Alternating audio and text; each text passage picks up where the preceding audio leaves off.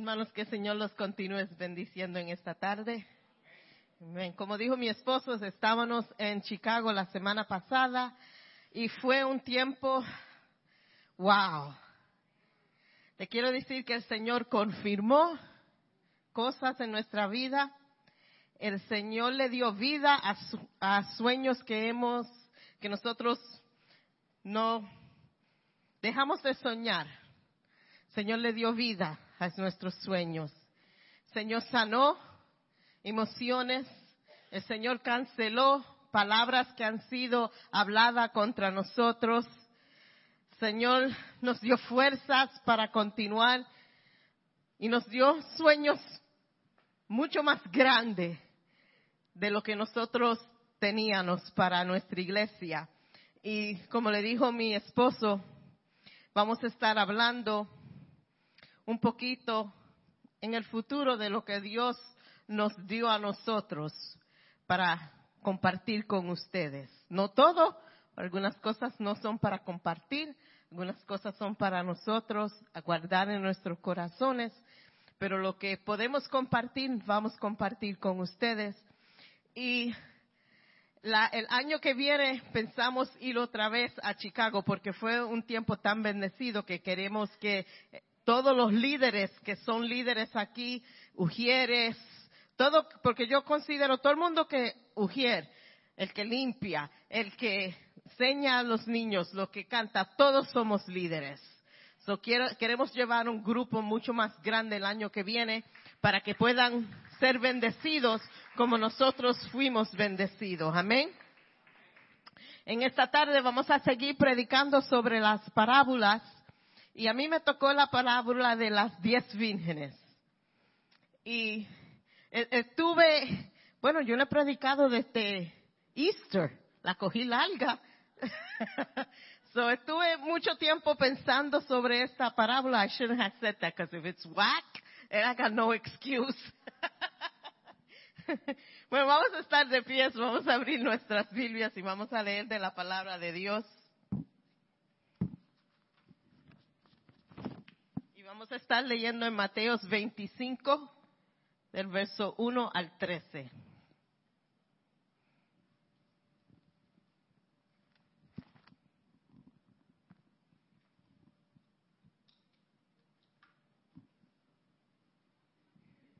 Cuando lo tengan, digan amén. Y si no lo tengan, no lo tienen, digan espera. En el nombre del Padre, del Hijo y del Espíritu Santo. Amén. Me gustó eso. Entonces el reino del cielo será como diez damas de honor. Ahora mi versión dice damas de honor, pero yo quiero que cuando yo esté predicando voy a estar refiriendo como las diez vírgenes, ¿ok? Que tomaron sus lámparas y salieron para encontrarse con el novio. Cinco de ellas eran necias y cinco sabias. Las cinco que eran necias no llevaron suficiente aceite de oliva para sus lámparas, pero las otras cinco fueron tan sabias que llevaron aceite extra. Como el novio se demoró, a todas les dio sueño y se durmieron. A la medianoche se despiertan antes del grito, mira, ya viene el novio, salgan a recibirlo. Todas las damas de honor se levantaron y prepararon sus lámparas. Entonces las cinco necias les pidieron a las otras, por favor, dennos un poco de aceite porque nuestras lámparas se están apagando. Sin embargo, las sabias contestaron, no tenemos suficiente para ustedes. Vayan a una tienda y compren un poco para ustedes. Pero durante el lapso en que se fueron a comprar aceite, llegó el novio. Entonces, las que estaban listas entraron en la fiesta de bodas y cerraron la puerta con llave. Más tarde, cuando regresan las otras cinco damas de honor, se quedaron afuera y llamaron, Señor, Señor, ábrenos la puerta. Y él les respondió, créanme, no las conozco. Así que ustedes también deben estar alerta, porque no saben el día ni la hora de mi regreso. Gracias Señor por tu palabra. Gracias Señor que podemos abrir tu palabra y recibir algo nuevo cada vez que abrimos, tu palabra, Señor. Señor, te pedimos que en esta tarde tú nos hable. Te pedimos, Señor, que tú empieces desde ahora a preparar nuestro corazón para recibir palabra tuya, Señor. Y que cojamos esa palabra, Señor, y comencemos a vivir acuerdo de ella, Señor. Y te pedimos esto en tu nombre. Amén. Vamos a empezar en, quiero hablar un poquito solamente de la costumbre en, en los tiempos de la Biblia acerca de, de la boda.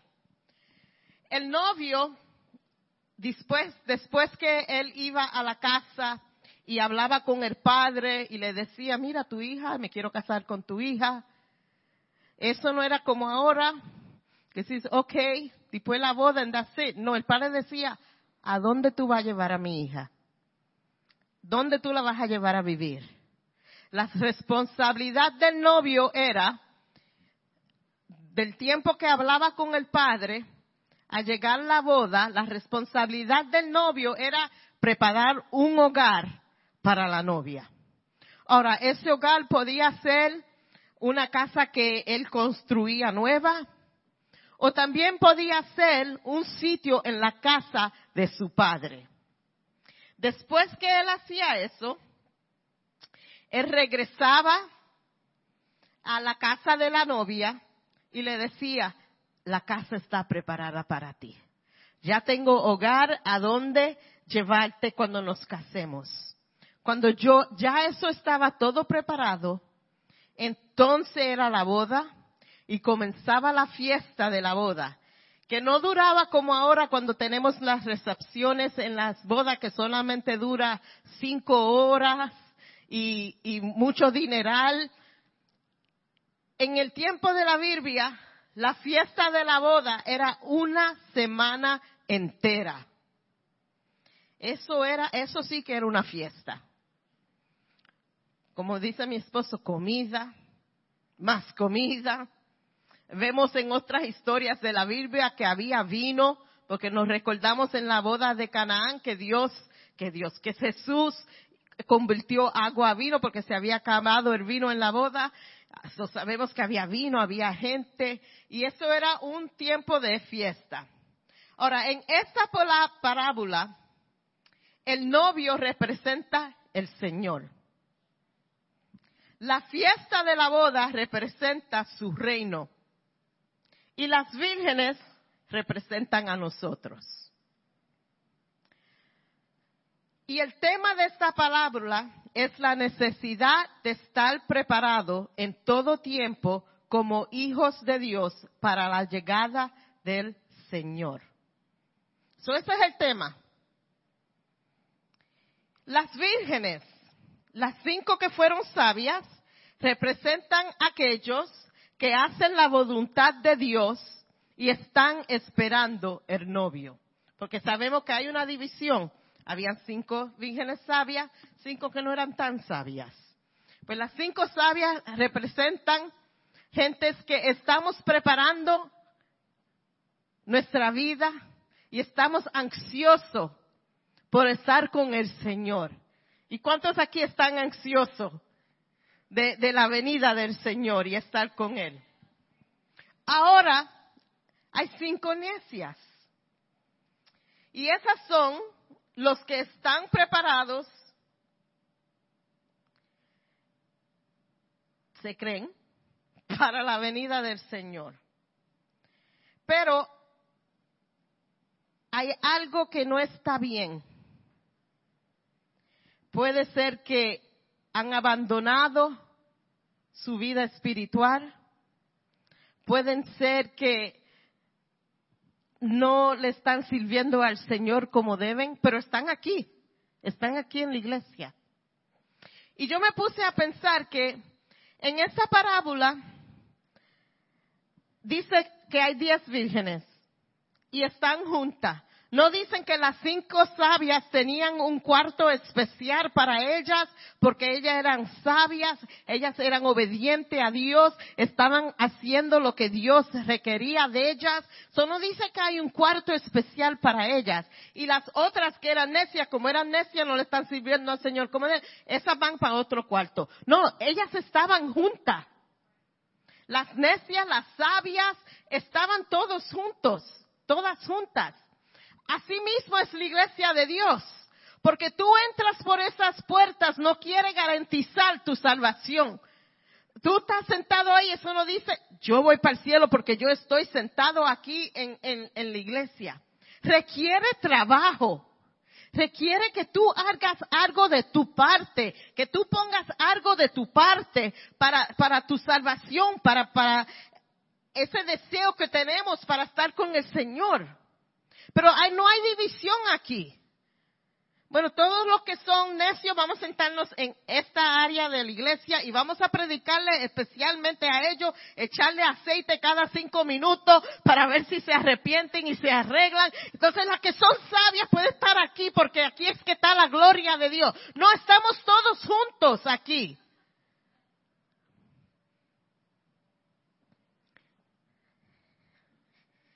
Yo quiero que vayamos a el libro en Titos 12. Que diga 2. Versículo 12 y 13.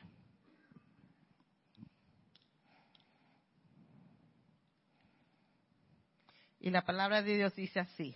Y nos instruye a que nos apartemos de la vida mundana y de los placeres pecaminosos en este mundo maligno debemos vivir con sabiduría, justicia y devoción a Dios, mientras anhelamos con esperanza el día maravilloso que revela la gloria de nuestro Dios y nuestro Salvador. Hermanos, tenemos que vivir con la esperanza de gloria. Tenemos que vivir con esa esperanza que un día Cristo va a venir. Y en la iglesia esa esperanza se ha perdido. Nos, hemos puesto muy cómodos en este mundo. Eh, y, no, no quiero decir que no decoren su casa, no pongan su casa cómoda para vivir, pero lo que quiero decir es esto. Nos hemos ponido la iglesia viviendo aquí en este mundo con los placeres del mundo bien cómodo que ya no los molesta el pecado. Ya lo que la Biblia llama malo ya no los molesta. Ya lo que la vida dice, la Biblia dice que nos tenemos que separar, ya no nos molesta. Y hemos hecho este lugar donde vivimos, este mundo que es temporal, nos estamos acostumbrados y nos estamos poniendo como que si esta es nuestra eternidad donde vamos a vivir. Yo me recuerdo que cuando yo, era pequeña, se predicaba mucho en, la venida del Señor. Y ya eso no se predica porque eso ofende. Eso hace a la gente sentirse un poquito incómoda. Predicar que si usted no está bien, se va a perder. Pero yo le voy a decir algo, llámeme raja tabla, llámeme fanática, llámeme lo que ustedes quieran. Pero si está aquí adentro en la palabra de Dios, se va a predicar en este sitio. Y si aquí adentro dice que si tú no estás bien con Dios, puede ser que no vayas al cielo y te pierda la venida del Señor, aquí se va a predicar. Porque yo prefiero que aquí, aquí en este lugar, en este tiempo, que usted se haga incómodo, porque si está incómodo es porque hay algo que está malo en su ser. Y si se siente incómodo cuando hay algo aquí que está pasando, una predicación o palabra de Dios que sale, es porque hay algo que está malo. Y esa incomanidad, incomanidad, I probably pronounced it wrong anyway, pero ese sentir lo va a llevar al arrepentimiento. Pero si están aquí y todo es, ay, eso es bueno, no te apures, el Señor te ama. Y eso es, ay, pero no te apures. Tú, tú estás viviendo así, no te apures porque el amor de Dios es tan grande. Sí, el amor de Dios es tan grande. Sí, su misericordia es grande. Sí, Él nos ama.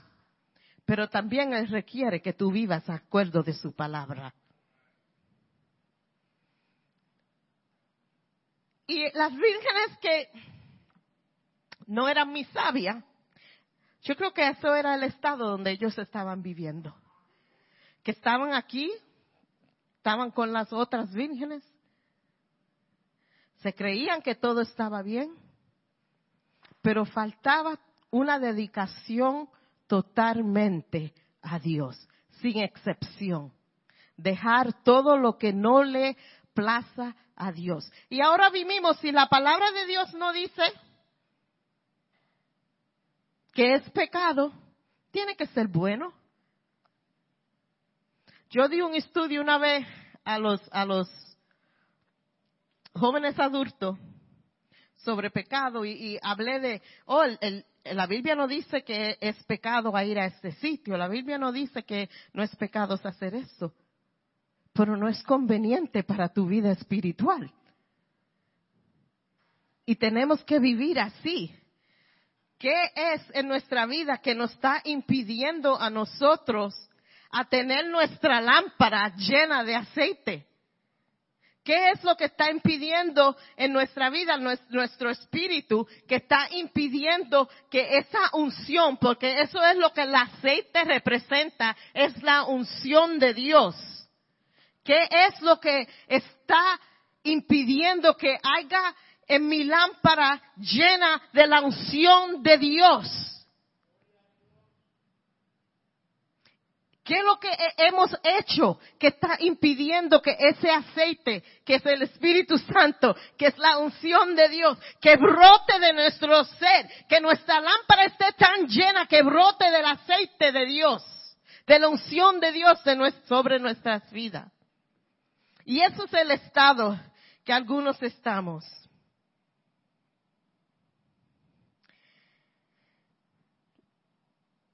Algunos estamos como las vírgenes necias, descuidados, que no los... Una pregunta, si tu lámpara no tiene suficiente aceite, ¿no te vas a dar de cuenta? ¿No te vas a dar de cuenta que algo falta? Eso es en lo material, ¿verdad? Si tú tienes, en Puerto Rico se llama el quinqué, ¿verdad? ¿Se recuerdan eso? Cuando no tenía su, tú ves cuánto aceite tiene. Tú sabes cuando tú no estás bien espiritual. Tú sabes cuando algo no está funcionando bien. Tú sabes cuando hay algo que no está caminando bien en tu vida. Pero el problema es que estamos cómodos donde estamos y queremos ignorar nuestra situación espiritual. Queremos ignorar dónde estamos. Vamos a ir en, Mateos donde estaban, Mateos 23, 25. Y vamos al verso 5. Hay dos palabras ahí que cuando yo leí que me hicieron pensar. Porque en ese verso dice, todas durmieron. No dice que las que fueron las cinco necias que durmieron, dice, todas durmieron. Y yo dije, espérate, todas durmieron. ¿Qué quiere decir eso? No importa dónde tú estás espiritualmente, la prueba va a venir. La dificultad va a venir el desánimo va a venir. La diferencia está en cómo tú reaccionas en la prueba, cómo tú, cómo tú actúas cuando las cosas no están caminando como deben. Porque una persona que tienes el Espíritu Santo y está parado donde debe estar y le está sirviendo a Dios donde está y su lámpara está llena de aceite, cuando viene la prueba, la siente porque no somos que somos Superman, you know, we have a S and a C, super Christian, you know, no vamos a sentir faster than a speeding bullet, you know, no, no es que no vamos a sentir, pero vamos a reaccionar diferente. La prueba viene, pero la esperanza en Dios no se cae. La prueba viene, pero nuestra fe en Dios no cae. La prueba viene, pero no cancela lo que nosotros sabemos son las promesas de Dios. El desanimo viene, pero sabemos que en Dios tenemos paz y tenemos gozo. La enfermedad viene, pero sabemos que tenemos un doctor en nuestro Señor. Los hijos se rebelan, pero sabemos que nosotros lo enseñamos en la palabra de Dios y la promesa de Dios dice que ellos regresarán a la casa de Dios. Y eso es, ahí es la diferencia. Que si no estamos parados firmes, cuando viene la prueba nos volvemos una porquería. Como que nos queremos, mami decía, nos queremos ahogar en un vaso de leche. I've never seen that. I don't know how a human can drown in a cup of milk. Porque eso no hace, en español tenemos, ¿cómo se dice? Dicho que cuando lo traducemos, they make no sense. You could drown in a cup of milk. Pero así es a veces. Cuando no estamos bien con Dios, viene el problema y estamos que no, que, ay, Dios mío, me voy a morir. No puedo. Viene la enfermedad, ya, ya, ya, me voy, me voy mañana, me voy. Los hijos se nos revelan, ay Dios mío, jamás y nunca van a llegar para atrás a la iglesia. ¿Qué, le, ¿Qué palabra le voy a decir? Pero cuando estamos parados eso no importa porque se los dejamos a Dios, le entregamos el problema a Dios, la situación a Dios, la enfermedad a Dios, todo se lo entregamos a Dios y decimos para adelante con Dios y vamos a seguir con Dios y vamos a marchar con Dios y Dios va a tener la gloria y Dios va a resolver el problema. Allá tú Dios, hasta te lo pongo en tus manos. Y así es que nosotros tenemos que vivir esta vida, esta vida espiritual. Vamos al verso 7 y 8 de ese mismo capítulo, dice algo también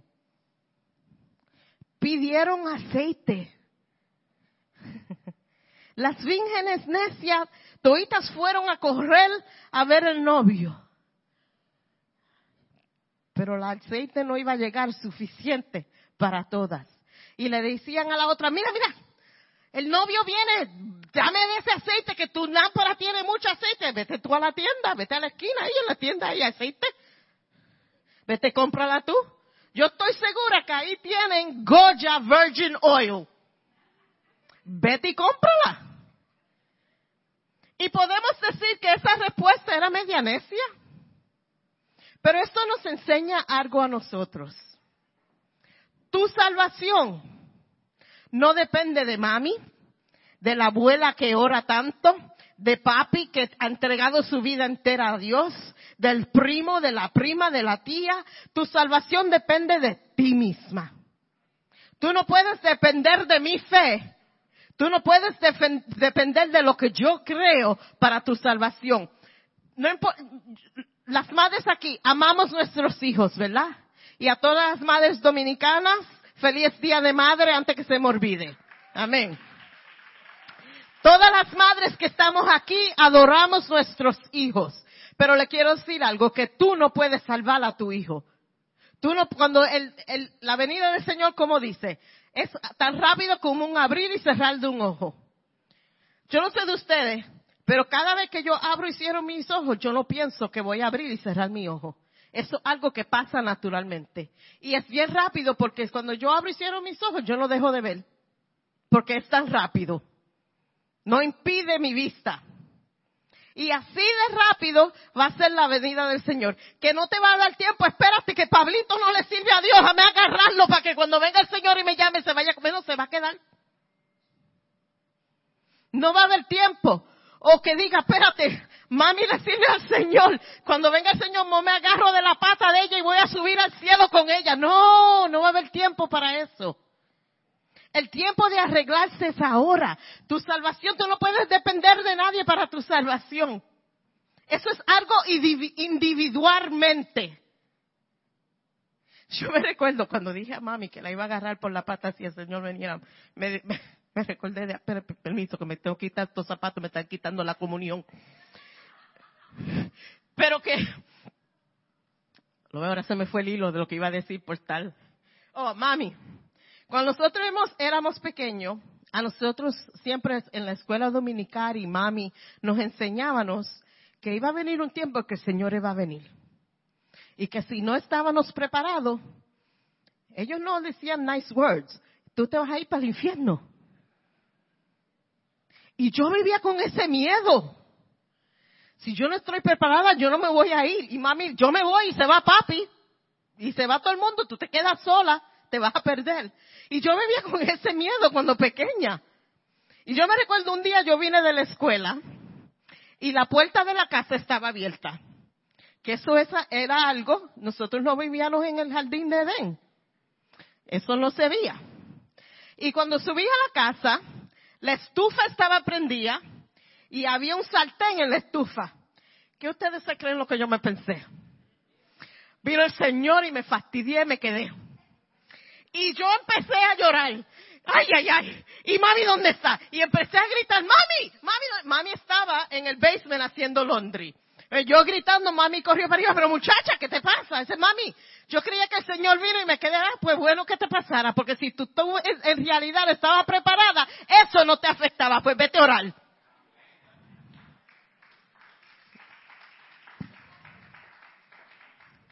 I was like, gee, thanks a lot, mom. A hug and a kiss would have been good.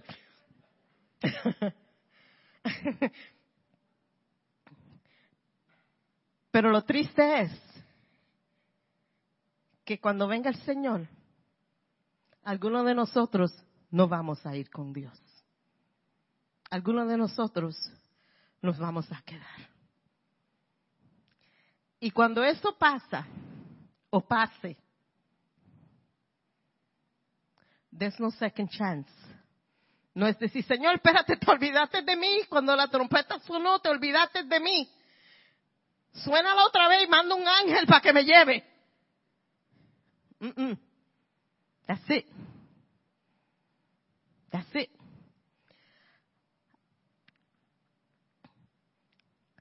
Para tú poder llegar al cielo ahora, en verdad te va a costar tu vida.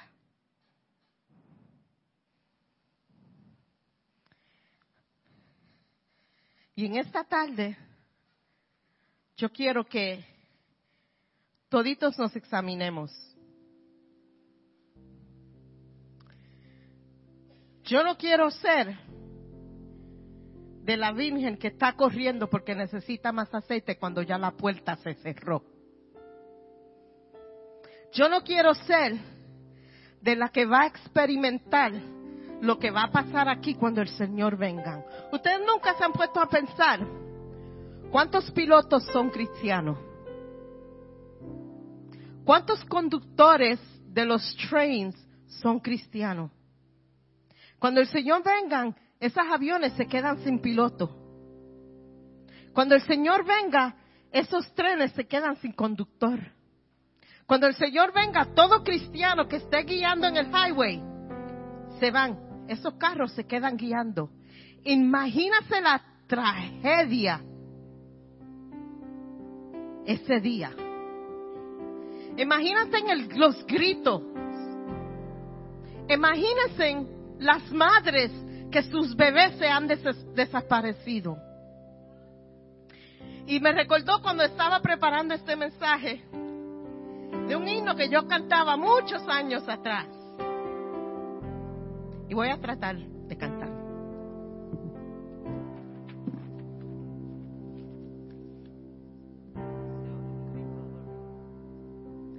Se oye un grito,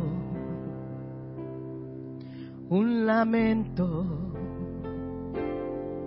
un sollozo. Mucha gente está alarmada. ¿Qué ha pasado? Se preguntan, ¿qué ha pasado en el mundo?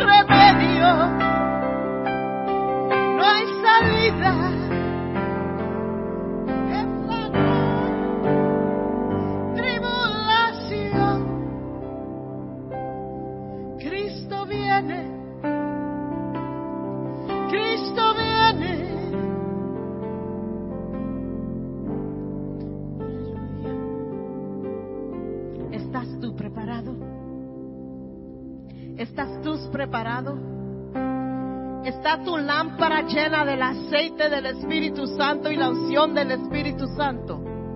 ¿Estás tú preparado para la venida del Señor? No hay dónde correr cuando eso pasa. No hay otra oportunidad cuando eso pase. Mami, ni papi, ni tía, ni abuelo, ni primo, nadie te puede salvar. El tiempo de arreglar tu vida, el tiempo de prepararte y estar seguro que tu lámpara tenga aceite es ahora. Es ahora. La oportunidad es ahora.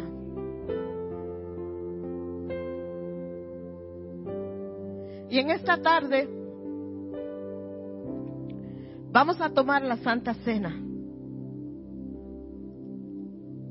Y hoy cuando tomemos la Santa Cena y recibamos el pan y recibamos el vino, yo quiero que ustedes se examinen su vida. Examinen su estado espiritual. Y si vamos a usar las palabras de la parábola, examinen cuánto aceite tú tienes en tu lámpara. Examina si hay necesidad de, coger, de correr a la tienda para comprar más aceite porque ahora tú tienes la oportunidad. Y no es, eso es para hacer una comparación. Pero lo que tú tienes que correr ahora para recibir más aceite es a los pies de Jesús y pedirle que Él llene tu lámpara con su aceite, con la unción del Espíritu Santo. Que no haya duda ninguna. ¿A dónde tú vas a pasar tu eternidad? eternidad? Y mientras recordamos lo que el Señor hizo por nosotros en el Calvario, su muerte, su resurrección, vamos a recordarnos también que esa muerte y esa resurrección fue por mí. Es por mí. Porque Él nos amó tanto que ha dado, que dio a su Hijo para que nosotros no nos perdamos. Y ahora tenemos esa oportunidad. Y ahora podemos venir ante Él y reglar nuestra vida. Podemos ir a donde Él y cambiar lo que, lo que no está bien en nuestra vida. Y tenemos esa oportunidad hoy. Y mientras el Ministerio de Música cante, le voy a pedir que pasen a recibir su vino y el pan. Y esperen que todo el mundo lo tenga porque lo queremos hacer todos juntos.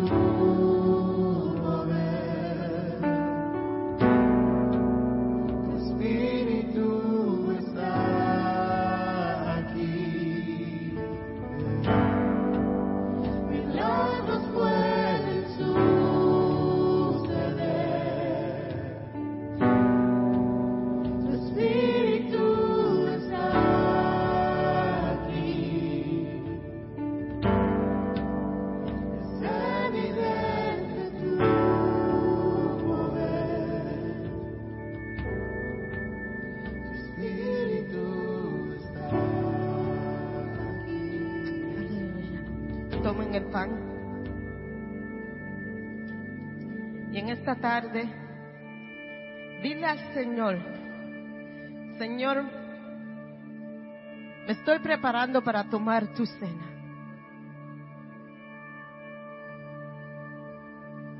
También me estoy preparando, Señor, para estar en tu voluntad en esta tarde.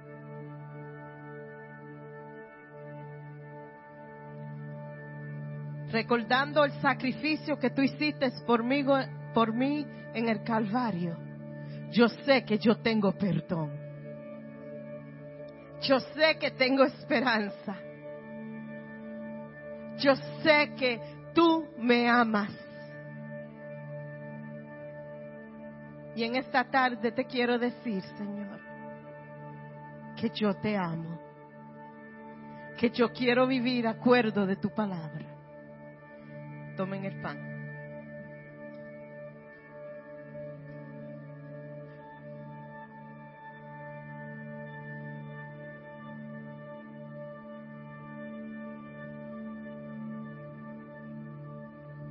Y ahora, Señor, me preparo para beber el vino, símbolo de tu sangre. Y con el derramamiento de esa sangre, tú me has dado poder. Tú me has dado poder para vencer. Tú me has dado poder para poder corregir lo que hay en mi vida. Tú me has dado poder. Y en esta tarde clamo a esa sangre que me da ese poder.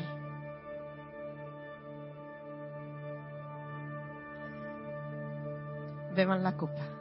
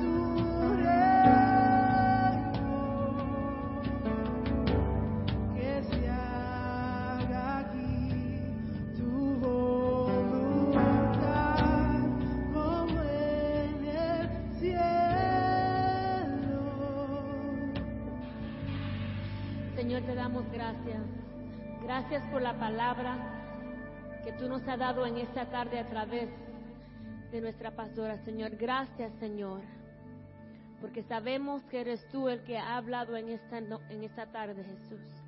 Gracias, Señor, por todo lo que ha pasado en esta tarde, Señor, tu presencia que se ha sentido, Jesús. Gracias por el sacrificio que tú hiciste por nosotros, Dios. Gracias, Dios, por sacrificar a tu único Hijo por nosotros. Gracias por esa sangre.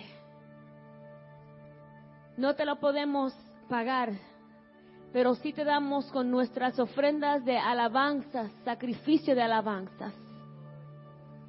Gracias, Señor, porque hemos sentido que tú abriste los cielos en esta tarde y derramaste de tu Santo Espíritu.